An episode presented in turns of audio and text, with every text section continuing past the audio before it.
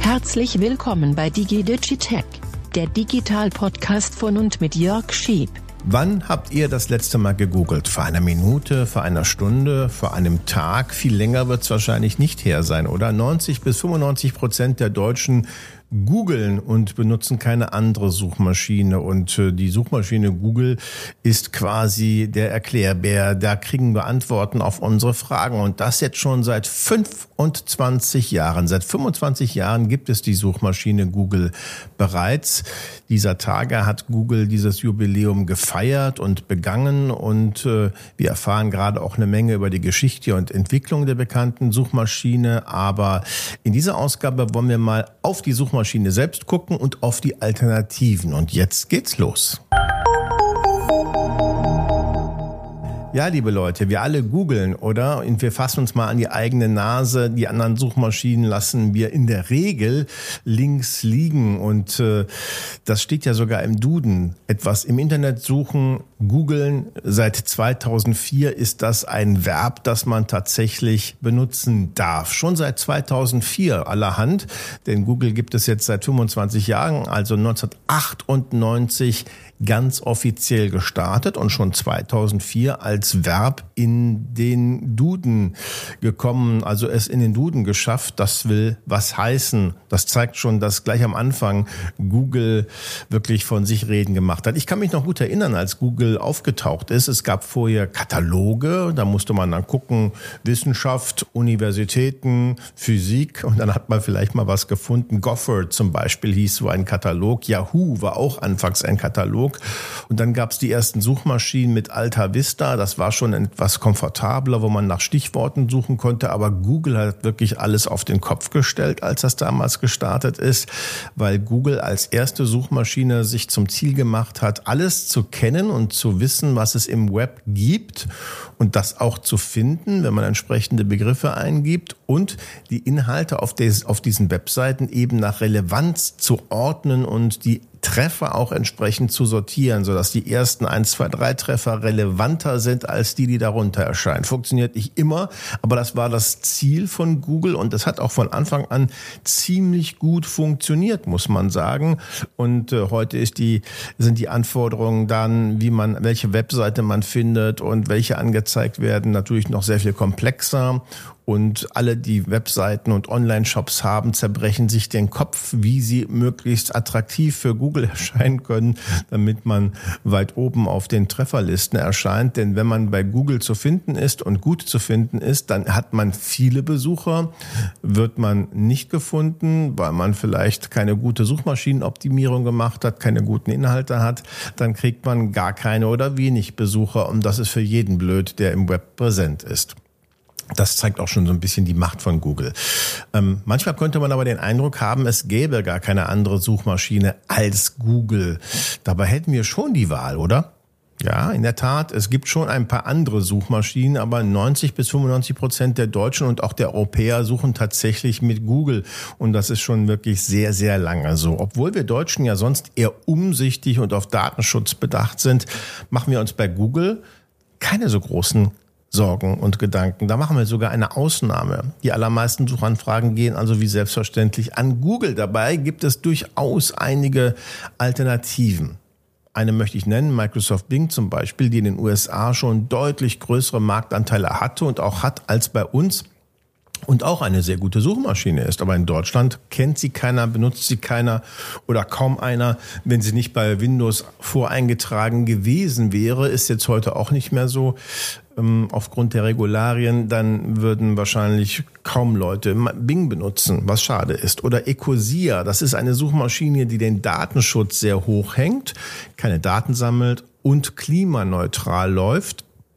Da gibt es Anzeigen und die An Einnahmen mit den Anzeigen werden genutzt, um klimafreundliche Projekte zu unterstützen. Ecosia setzt auf grüne Energie und so weiter und so weiter. Also das ist eine Suchmaschine für alle, die äh, darauf Wert legen. Dann gibt es noch DuckDuckGo aus den Niederlanden oder auch Startpage. Diese beiden Suchmaschinen, auch sehr gut ne, von den Treffern, ähm, erheben keinerlei Nutzerdaten, ähm, werten auch das Surf- und Suchverhalten nicht aus und sind deshalb vor allem bei Menschen beliebt, denen genau das wichtig ist, dass ihre Daten ihre Daten bleiben. Hier werden keinerlei persönliche Daten erhoben, ausgewertet und zu Anzeigen verwurstet.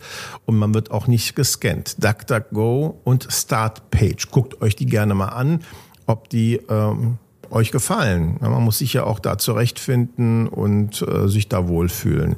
Aber trotzdem schaffen das all diese genannten Suchmaschinen, obwohl es die gibt und sie auch gut sind, es trotzdem nicht relevante Marktanteile zu erreichen. Und es gibt noch mehr Suchmaschinen, zum Beispiel auch sogenannte Meta-Suchmaschinen. Meta-Suchmaschinen, die gehen hin und tragen die Ergebnisse von verschiedenen Suchmaschinen zusammen, so dass man also mehr findet am Ende, weil was die eine Suchmaschine nicht kennt, kennt die andere vielleicht. Aber auch die sind vor allem im wissenschaftlichen Umfeld im Einsatz, aber nicht so unter Konsumenten.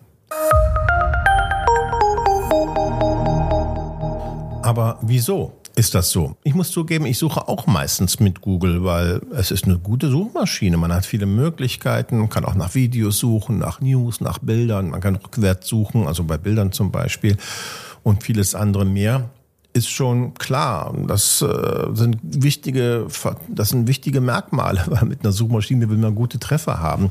Gibt aber auch noch andere Gründe. Natürlich kennt jeder Google und wir Menschen sind Gewohnheitstiere. Google ähm, sucht natürlich auch ganz exzellent. Außerdem ist Google auch bei dem mobilen Betriebssystem Android und bei einigen Browsern wie Firefox oder Chrome voreingestellt oder war voreingestellt. Das heißt, man muss schon einen gewissen Aufwand betreiben, um mit einer anderen Suchmaschine zu suchen. Die muss man ja erstmal eintragen als Suchmaschine, auswählen und einrichten und äh, wer macht das schon? Ne? Also wenn man mit dem zufrieden ist, was da ist, äh, warum Aufwand betreiben? Ja, das sind die wichtigen Gründe, warum Google äh, es geschafft hat, äh, so präsent zu sein.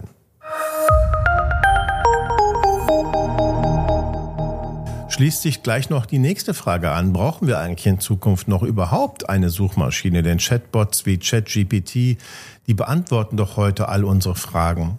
Ich glaube fest daran und bin überzeugt, wir werden auch in Zukunft noch Suchmaschinen brauchen, denn es gibt im Wesentlichen zwei unterschiedliche Arten von Anfragen. Entweder wir wollen eine kurze, knackige Antwort, etwa wie oft schlagen die Flügel eines Kolibris pro Minute? Chatbots antworten da wie aus der Pistole geschossen und sagen bis zu 100 Mal pro Minute und dann vielleicht noch eine weitere Erklärung. Das war's.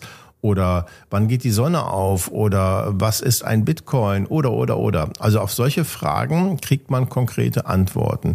Eine Suchmaschine zeigt mir, auf welchen Webseiten ich Infos zu diesen Themen bekomme und dann muss ich die Antwort selber finden und auch auswählen, wo ich mich da informiere. Hier ist der Chatbot in solchen Situationen meiner Ansicht nach deutlich überlegen. Wenn ich mich aber intensiv mit einem Thema beschäftigen möchte, auch die Hintergründe oder Meinungen wissen will, und mich aufschlauen will, dann ist die Suchmaschine eindeutig besser. Sie präsentiert mir ja Webseiten, Videos, Bilder, Texte, alles Mögliche, was man im Web zu dem Thema finden kann. Und deshalb werden Suchmaschinen nicht verschwinden, weil es solche Situationen ja eben auch sehr häufig gibt. Darum wird es in Zukunft immer häufiger eine Kombination geben aus Suchmaschine und Chatbot. Microsoft Bing und Google machen das bereits so. Bei Google zum Beispiel haben wir die Google Suchmaschine und Google Bart, den Chatbot, und die kooperieren sogar, spielen sich die Bälle gegenseitig zu. Man kann also sehen, was würde der Chatbot als Antwort geben und was gibt es an Webseiten, wo ich nachgucken kann und umgekehrt. Und äh, Microsoft Bing macht es ganz ähnlich. Da ist ChatGPT eingebunden. Man kann sich die Suchtreffer anschauen oder auch gucken, was Chat, der Chatbot ChatGPT als Antwort liefert und so hat man das Beste aus beiden Welten, könnte man sagen. Das ist auch wichtig, dass Google und Microsoft das machen, weil die verdienen mit ihren Suchmaschinen ja eine Menge Geld. Und darum müssen sie offen sein für solche Entwicklungen und gucken, wie sie das in, ihren, in ihre Geschäftsmodelle einbauen, damit die Leute nicht äh, weglaufen. Das ist ja ganz klar. Jetzt steht also dieser Konzern, der zuletzt 182 Milliarden Dollar Umsatz im Jahr gemacht hat äh, und Tendenz steigend, auch in der Kritik, muss man sagen, wegen Datensammelpraktiken und wettbewerbsrechtlichen Fragen. Immer wieder mal. Muss die Politik Google mehr Grenzen setzen, werde ich oft gefragt. Ja, in der EU ist es zuletzt ja durchaus zu einigen Verschärfungen gekommen, welche Daten die großen Konzerne sowie Google nutzen dürfen und welche nicht. Also die Politik, die Regierungen müssen den großen Playern definitiv Regeln ähm, aufstülpen, ihnen Grenzen ziehen und sagen, was sie dürfen und was sie nicht dürfen, haben viel zu lange machen können, was sie wollen. Transparent ist das alles trotz der neuen Regeln noch lange nicht, muss man sagen. Aber es ist besser geworden als in den vergangenen Jahren. Bei Google fallen ja Unmengen an Daten an, denn ähm, es gibt die Suchmaschine Google und wenn ich etwas google, wenn ich etwas suche, dann sagt das eine ganze Menge über mich aus, ne? wonach ich gerade suche, was mich beschäftigt, was ich wissen will, welche Themenschwerpunkte ich habe, bin ich vielleicht gerade krank, oder habe psychische Probleme, das vertraue ich der Suchmaschine an. Was konsumiere ich? Wonach suche ich? Ähm, wo halte ich mich auf? Wow, die Suchmaschine alleine sammelt schon eine ganze Menge über jedes einzelne Individuum, aber auch über hm, eine ganze Gesellschaft. Die Suchmaschine Google zum Beispiel weiß zwei, drei Tage vor den Gesundheitsämtern, wo eine Epidemie entsteht oder wo eine neue Grippewelle entsteht. Das ist beeindruckend zu sehen, ähm, was alles aufgrund von diesen massenhaften Anfragen ermittelt werden kann, welche Aussagen man da treffen kann und eben auch über jeden Einzelnen. Dann betreibt Google auch noch das größte Werbenetzwerk der Welt. Das heißt also, Google hat nicht nur auf der Webseite der Suchmaschine Anzeigen, sondern auf Milliarden von anderen Webseiten auch. Das ist das Werbenetzwerk und kriegt auch dort mit, dass wir uns dort aufhalten, was wir uns angucken, wie lange wir das angucken. Da fallen auch noch eine ganze Menge Daten an, welche Anzeigen wir, an, wir anklicken. Das wird alles zusammengetragen und für die Anzeigenkunden ist das natürlich toll, weil sie uns dann besser kennenlernen. Wir sind sehr, sehr transparent. Google kennt unser Alter, unsere sexuelle Orientierung, unser Konsumverhalten, wo wir wohnen, wo wir uns aufhalten, wo wir Urlaub machen, ob wir Fahrrad fahren oder Motorrad, Auto, ob wir verheiratet sind.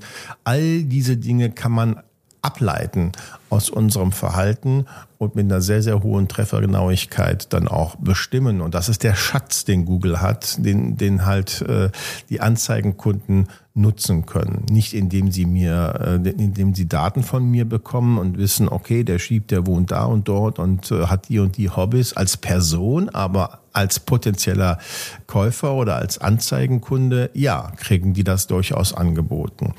Und Google verdient eben einen Großteil seines Umsatzes mit solcher Werbung. Und die ist immer zielgerichtet. Je zielgerichteter, desto besser, desto teurer. Und deswegen ist Google natürlich interessiert daran, möglichst viele Daten zu sammeln. Und eben nicht nur auf der Suchmaschine oder im Werbenetzwerk, auch bei Google Maps oder bei Google Mail oder bei all den anderen Google-Diensten, die wir womöglich benutzen, fallen Daten an und die werden alle zusammengetragen. Nicht zu vergessen, die Videoplattform YouTube, die ja nun mal auch Google gehört und die einer der größten Umsatzbringer für Google ist. Und auch da gilt dasselbe. YouTube ist mittlerweile fast auch schon eine Suchmaschine. Da sucht man ja auch nach Themen, die einen gerade beschäftigen, weil man How-Tos sehen möchte oder sehen möchte, wie ein Produkt besprochen wird oder, oder, oder. Und da klicken wir auch Werbung an. Das gehört zu diesem ganz großen Komplex mit dazu. Man kann also sagen, Google kennt uns besser als wir selbst. Kann man wirklich so sagen. Und gleichzeitig missbraucht Google aber auch immer wieder mitunter seine Marktmacht und musste dafür auch schon enorme Strafen zahlen, etwa weil im mobilen Betriebssystem Android die eigenen Produkte und Dienstleistungen bevorzugt wurden. Das bedeutet, in Android war die Suchmaschine Google eingestellt, da war Google Maps eingestellt, da war Google Docs eingestellt. Also all das aus dem Google Imperium war für Android-Nutzer schnell verfügbar. Darüber hat die EU-Kommission ähm, befunden, dass das nicht weiterhin so sein darf und es wurden auch Strafzahlungen vereinbart. Was heißt vereinbart? Es verhängt, muss man sagen. Es wurden Strafzahlungen verhängt in Rekordhöhe, die Google deswegen zahlen musste. Man kann aber als Nutzer kaum Google entkommen. Also wenn man Android-Handy hat, schon mal gar nicht. Wenn man die Suchmaschine benutzt, wenn man YouTube benutzt, Android benutzt, Google Maps benutzt, Google Mail benutzt, Google Docs benutzt, irgendwas verwenden wir fast alle, viele sogar mehrere von diesen Dingen. Das muss man alles wissen, wenn man über die Suchmaschine Google spricht. Und vor 25 Jahren ist es losgegangen mit der ersten erfolgreichen Suchmaschine, die von zwei Studenten entwickelt wurde übrigens. Das Ganze war eigentlich gar nicht als kommerzielles Produkt gedacht, sondern ein Studienobjekt für eine Studienarbeit von zwei Doktoranden, die einfach mal gesagt haben, wir wollen mal gucken, wie man Informationen finden kann im Web. Und die haben dieses Projekt, das damals noch Backrub hieß, ähm, entwickelt. Und dann haben sich schnell Menschen gefunden, die erkannt haben, da steckt eine Menge Potenzial drin, Geld gegeben haben und dann wurde die Suchmaschine vor 25 Jahren ganz genau gestartet. Entwickelt wurde sie natürlich sogar ein bisschen eher. Was denkt ihr über Google? Nutzt ihr Google? Findet ihr andere Suchmaschinen besser? Wenn ja, warum? Schreibt das gerne mal in die Kommentare. Würde mich wirklich sehr interessieren.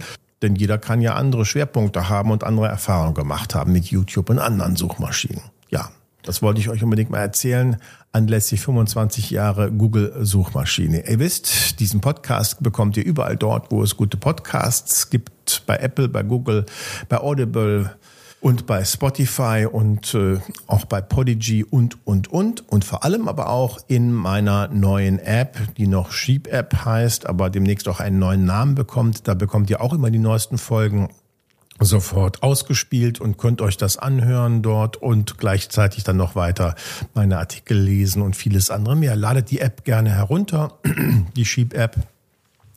Und ich hoffe, die gefällt euch auch. Das war's für dieses Mal. Bis zum nächsten Mal und danke fürs Zuhören.